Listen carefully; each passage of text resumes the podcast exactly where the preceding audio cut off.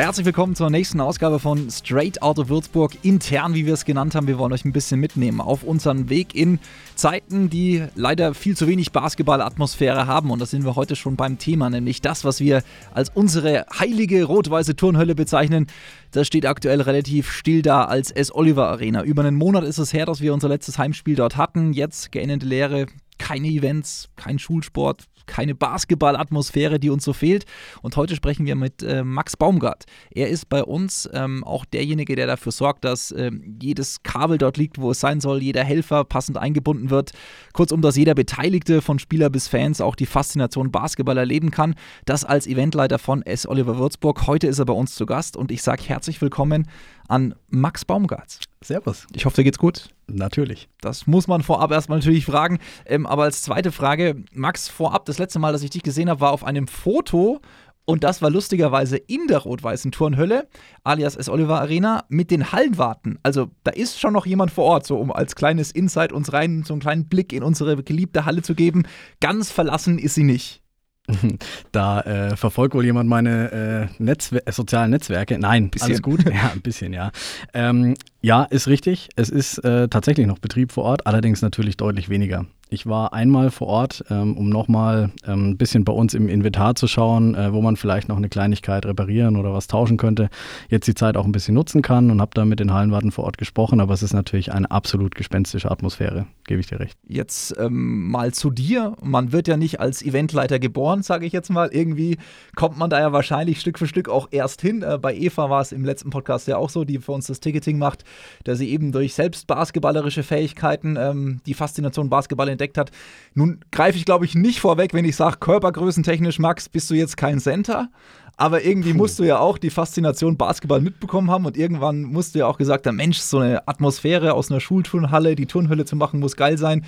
Wie war dein Weg zum Basketball und wie war dein Weg zu uns? Naja, eigentlich tatsächlich ein bisschen über Umwege. Ähm, ich habe äh, schon immer, schon als, als kleines Kind, hat mich Veranstaltungstechnik und Veranstaltungen interessiert. Also ich war schon immer ein großer Fan von kleinen wackeligen Lampen und ähm, überall, wo Musik rauskam, hat mich fasziniert. Mein Papa erzählt mir die Geschichte auch immer ganz gerne noch.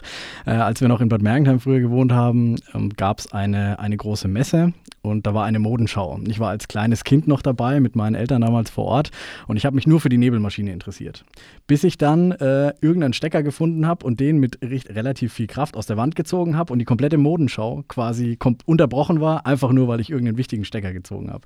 Das war so veranstaltungstechnischer Background und ähm, 2007, als ich da quasi die Baskets äh, neu gegründet haben, kam damals äh, Jochen Bär auf mich zu, weil wir uns von früher von, von X-Face-Zeiten schon kannten hat gemeint, hättest du nicht Lust, wieder ein bisschen mitzumachen, so ganz klein, ein bisschen Licht, Ton, Nebel, so Kleinigkeit, das, was dir halt Spaß macht. Und ich so, ja, würde mich, würd mich reizen und habe da angefangen mit zwei, drei Freunden von mir, einfach bei den Spielen immer so eine halbe Stunde Aufwand, eine Nebelmaschine hinzustellen, ein Stroboskop, zwei kleine blinkende Kugeln.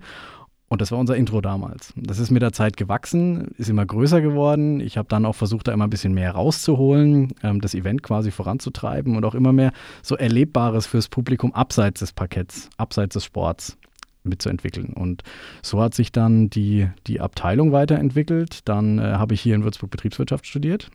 Ähm, da nebenher schon bei dem Basket als Werkstudent gearbeitet und hatte dann die äh, Chance und das Glück vor allem, Hobby und Beruf zu vereinen und dann ähm, ja, hier Vollzeit einzusteigen nach meinem Studium. Und äh, hinter dir ähm, steht natürlich auch die Turnhöllen-Crew, wie der ein oder andere schon wahrscheinlich auch, auch mal T-Shirts gelesen hat oder wie wir es auch intern natürlich auch nennen. Vielleicht kannst du uns da so einen kleinen Einblick auch geben. Wer ist die Turnhöllen-Crew und wie wichtig ist sie auch für uns? Die Turnhallen-Crew, das ist quasi die tollkühne-Crew, die dafür sorgt, dass die 3140 Basketballverrückten ähm, alle zwei Wochen ein Heimspiel erleben können. Das sind roundabout 50 Personen, die ähm, mit mir zusammen äh, dieses Heimspielerlebnis stemmen. Das äh, fängt bei den reinen Technikern an, geht weiter über die Helfer im Hintergrund, Auf- und Abbau, externe Dienstleister von uns und dann zusätzlich dazu, das muss man ganz klar sagen, unsere ehrenamtliche Kräfte ähm, im Catering oben. Und jeder, der schon mal bei uns weiß, war, äh, die bei uns im, in der Halle war, weiß, dass ähm, das, was die da oben stemmen, primär Moni Wolfi, Nadine und Co. mit ihrer Crew, ähm, absolut übermenschliches ist. Also die S. Oliver Arena ist etwas in die Jahre gekommen und mit den bescheidenen Möglichkeiten, mit den zwei Catering-Ständen 3000 Leute zu versorgen, das ist ein Riesenaufwand und da krassen Respekt. Glaube ich, wissen auch gar nicht so viele, wie viel wirklich aufgebaut und abgebaut werden muss, aber auch jedes Brötchen, was verkauft werden muss, muss ja erstmal geschmiert werden, in die Halle gebracht werden und dann wird eben, du hast es angesprochen, aus einer, ich sage jetzt mal, etwas in die Jahre gekommenen Schulhalle plötzlich eine Eventhalle auf höchstem Niveau. Das ist nicht so einfach auch, oder immer? Nee, man muss ganz klar sagen, die S. Oliver Arena ist eine Schulturnhalle. Die S. Oliver Arena ist keine Multifunktionshalle, eine Multifunktionsarena ist auch nie als solche konzipiert worden. Das ist für uns wahnsinnig aufwendig, ähm, mit dem Setup quasi die Heimspielatmosphäre für unsere Spiele zu schaffen. Mm, wir brauchen äh, auf allen vier Seiten des Spielfelds Tribünen. Wer die jetzt Oliver Arena kennt, weiß, nur zwei davon sind fest verbaut vorhanden. Die anderen rüsten wir außenrum dann auf. Das ist, äh, dauert relativ lang. Auch unsere VIP-Räumlichkeiten, ähm, die VIP Hospitality für 350 Gäste, ist äh, nicht so einfach zu errichten. Es ist ein normaler Schulgang, den wir da umbauen und eine Mensa. Und da steckt unglaublich viel Arbeit drin. Also wenn der VIP-Gast zu uns zum Spiel kommt, dann wird er nicht wissen, in was für einem Raum er sich im Normalfall aufhält. Und wir haben viele VIPs, die dann nochmal nach dem Spiel nochmal reinkommen, weil sie eine Jacke vergessen haben oder oder oder. Dann ist das Licht an, die Deko-Elemente sind abgehangen und alles so, oh, wo sind wir denn hier? Sind wir hier richtig? So, ja, ihr seid hier richtig, das ist halt ein Schulgang. Und wir könnten das gar nicht stemmen ohne ähm, ja, die ganzen externen Partner und offiziellen Stellen. Da möchte ich mich an der Stelle auch nochmal bedanken. Also allen voran natürlich beim Sportamt der Stadt, die als Betreiber der Halle uns unglaublich unterstützen, sei es jetzt bei Terminfindungen oder ähm, ja, bei jeglichen Fragen, die wir haben, auch mit den Hallenwarten vor Ort. Das ist ein super kollegiales Miteinander. Und ähm, wie gesagt, da kommt dann auch sowas zustande, dass man sich da natürlich mal auch außerhalb der Spiele vielleicht trifft und ja, auch die Schule nebendran, Polizei, Feuerwehr, Ordnungsamt, überall werden wir halt mit offenen Armen empfangen und das macht uns das Leben natürlich leicht und wir sind da sehr dankbar, ja.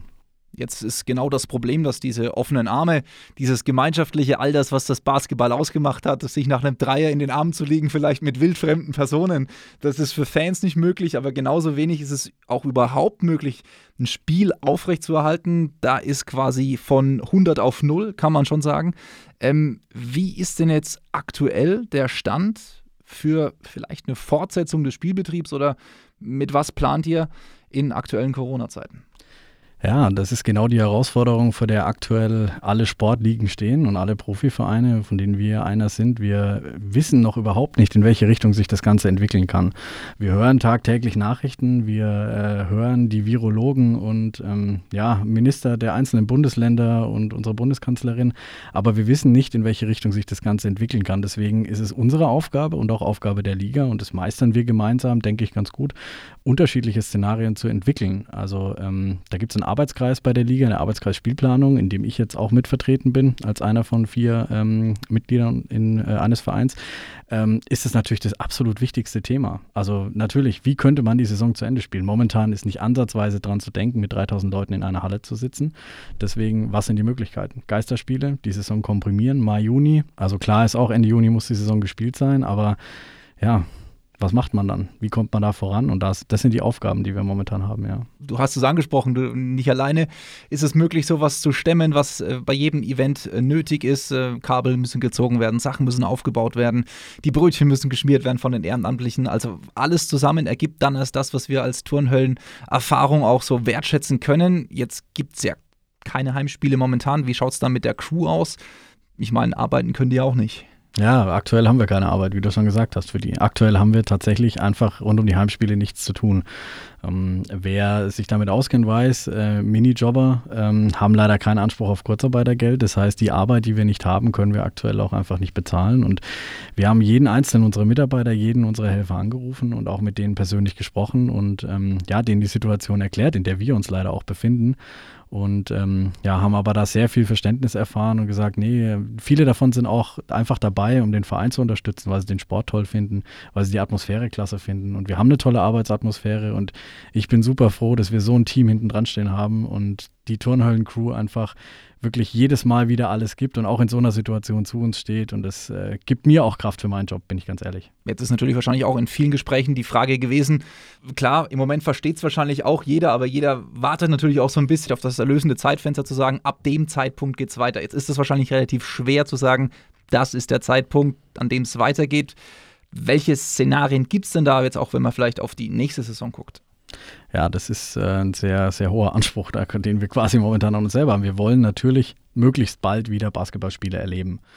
Wir können aber und werden uns auch nicht über die Gesundheit einzelner Personen hinwegsetzen. Also die steht für uns an allererster Stelle grundsätzlich. Die Sicherheit unserer ähm, Zuschauer, unserer Spieler, unserer Mitarbeiter steht grundsätzlich an allererster Stelle. Deswegen ist es momentan nicht leicht, da ähm, ja, eine Lösung schon zu forcieren. Aber klar, wir diskutieren momentan Saisonstart September, Saisonstart Oktober, Saisonstart November, vielleicht Dezember, vielleicht sogar erst Januar. Vielleicht eine komprimierte Saison ähm, wie die NBA.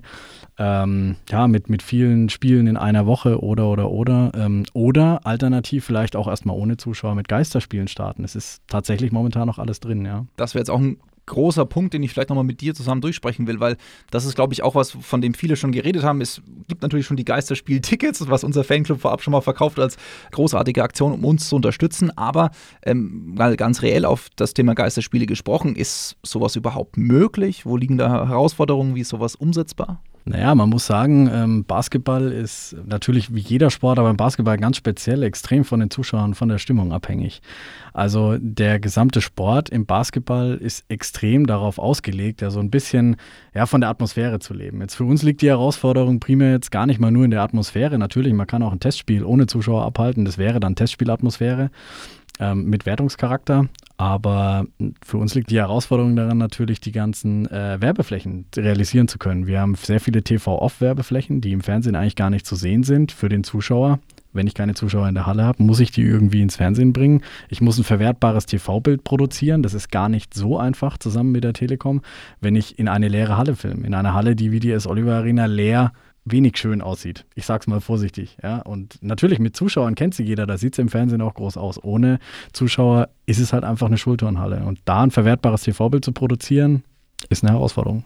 Ja, man hört schon raus, da werden auch viele Gedankenszenarien durchgespielt. Jetzt gibt es natürlich neben diesem Szenario Geisterspiele, was man auch in anderen Podcasts zum Beispiel äh, bei Abteilung Basketball schon durchgesprochen hat, auch das Szenario zu sagen, oder einfach Schluss jetzt erstmal, lieber ein Ende mit Schrecken als ein Schrecken ohne Ende, um es so auszudrücken.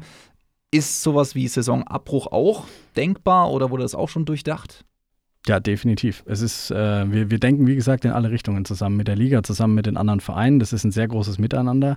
Aber es wird auch sehr viel kontrovers diskutiert. Im Gegensatz zum Fußball machen die Zuschauereinnahmen im Basketball einen nicht unerheblich höheren Teil des Gesamtetats aus. Und deswegen sind wir natürlich, genauso wie unsere anderen Basketballvereinskollegen, sehr von den Zuschauereinnahmen abhängig. Deswegen ist ein Geisterspiel wirtschaftlich gesehen für uns schon eine deutlich größere, äh, größere Herausforderung als beispielsweise im Fußball. Auf der anderen Seite stehen natürlich auch bei uns die TV-Einnahmen, die wir nicht vernachlässigen dürfen. Und ähm, ja, auch das würde ein, ein großes Loch in die Taschen der Clubs reißen, ähm, wenn die nicht fließen würden. Deswegen ja, selbstverständlich. Wir diskutieren da alles kontrovers. Ähm, auch innerhalb der Liga gibt es verschiedene Meinungen. Aber das Abwägen ist äh, sehr schwierig. Also es ist nicht so einfach, einfach mal darüber zu entscheiden. Wir sind natürlich weiter gespannt, wollen euch auch mit unserem Podcast hier auch auf dem Laufenden halten. Jetzt bin ich ein Mensch, der gerne trotz allem irgendwie versucht, das Positive rauszuziehen. Und was ich vor allem, als ich an dich und unser Interview gedacht habe, als positiven Faktor rausstellen wollte, ist nochmal, dass, glaube ich, dein Knopfohr sich erholt. Für alle da draußen, die jetzt nicht wissen, worüber ich rede, ich glaube, Max hat schon, weiß schon, worauf ich hinaus will. Was haben FBI-Agenten und Eventleiter gemeinsam? Richtig, den Knopf im Ohr. Und Max hat grundsätzlich bei Events eben meistens auf einer Seite, wenn ich das bis jetzt richtig beobachtet habe, immer einen Knopf im Ohr. Und ich glaube, dein Ohr müsste sich doch jetzt eigentlich ein bisschen erholen. Absolut, ja. Na gut, bei Sicherheits- und Hochrisikospielen sind sogar zwei Knöpfe, die ich in den beiden Ohren habe. Da höre ich dann außenrum gar nicht mehr so viel. Nee, aber nachdem ich, wie gesagt, die äh, Sicherheit bei uns an allererster äh, Stelle steht und ich für die Sicherheit bei uns in der Halle zuständig bin, zusammen mit der Polizei und dem Sicherheitsdienst, äh, muss ich natürlich eine äh, Sprechverbindung zu allen wichtigen handelnden Personen haben, ähm, auch für Notfälle eine Evakuierung etc. in die Wege leiten zu können. Und ja, deswegen, mein Knopfohr erholt sich. Es ist schon, äh, ach, es hat sich komplett regeneriert schon. Ich freue mich aber schon wieder. Das ist sehr schön. Und du lachst ein bisschen, das war auch meine Intention ja. bei der Geschichte. Wenn ihr uns jetzt verfolgt habt, den Podcast jetzt mitgehört habt, die kurze Viertelstunde, vielen Dank schon mal hierfür.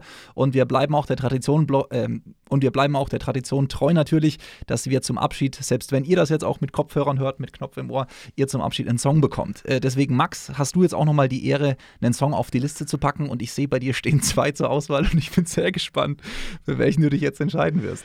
Ja, ich habe tatsächlich, ich tatsächlich zwei Songs. Einen, der mich etwas an meine Jugend erinnert, ähm, weil ich da viele, viele schöne Erinnerungen an ähm, ja, an lustige Abende mit Freunden hatte, wo wir ähm, ja, auf diversen Feiern und Partys unterwegs waren. Das war Galvanize von den Chemical Brothers. Aber ich habe mich dann doch für den anderen entschieden. Und zwar sind wir bei uns im Büro alle wirklich glühende Anhänger des ersten FC Nürnberg. Und ähm, deswegen gibt es eigentlich nur einen wahren Song und das ist Die Legende lebt. Wer schon mal im Stadion war, weiß, Gänsehaut pur, ganz klar, Die Legende lebt. Also ich bin auch Clubfan, von daher, ich ja. spiele das jetzt auch mit Pride and Passion hier ab für alle anderen Fans musikalisch gesehen ist es wirklich sehr wertvoll. Ja, definitiv. ja, okay. definitiv. Max, dann sage ich ähm, vielen Dank. Wir werden weiter auf dem Laufenden bleiben und danke, dass du dir die Zeit genommen hast. Wir drücken Gerne. die Daumen, dass wir uns bald mit oder ohne Knopf im Ohr wiedersehen. Vielleicht bald auch irgendwann in der S. Oliver Arena, wenn wir wieder Möglichkeiten haben, das Spiel zu erleben. Aber in jedem Fall schon mal vielen Dank für den Einblick heute in die Sachen Events Gerne. und äh, S. Oliver Arena. Und wir werden euch weiter auf dem Laufenden halten. Bis dahin bleibt gesund, bleibt zu Hause und bis bald.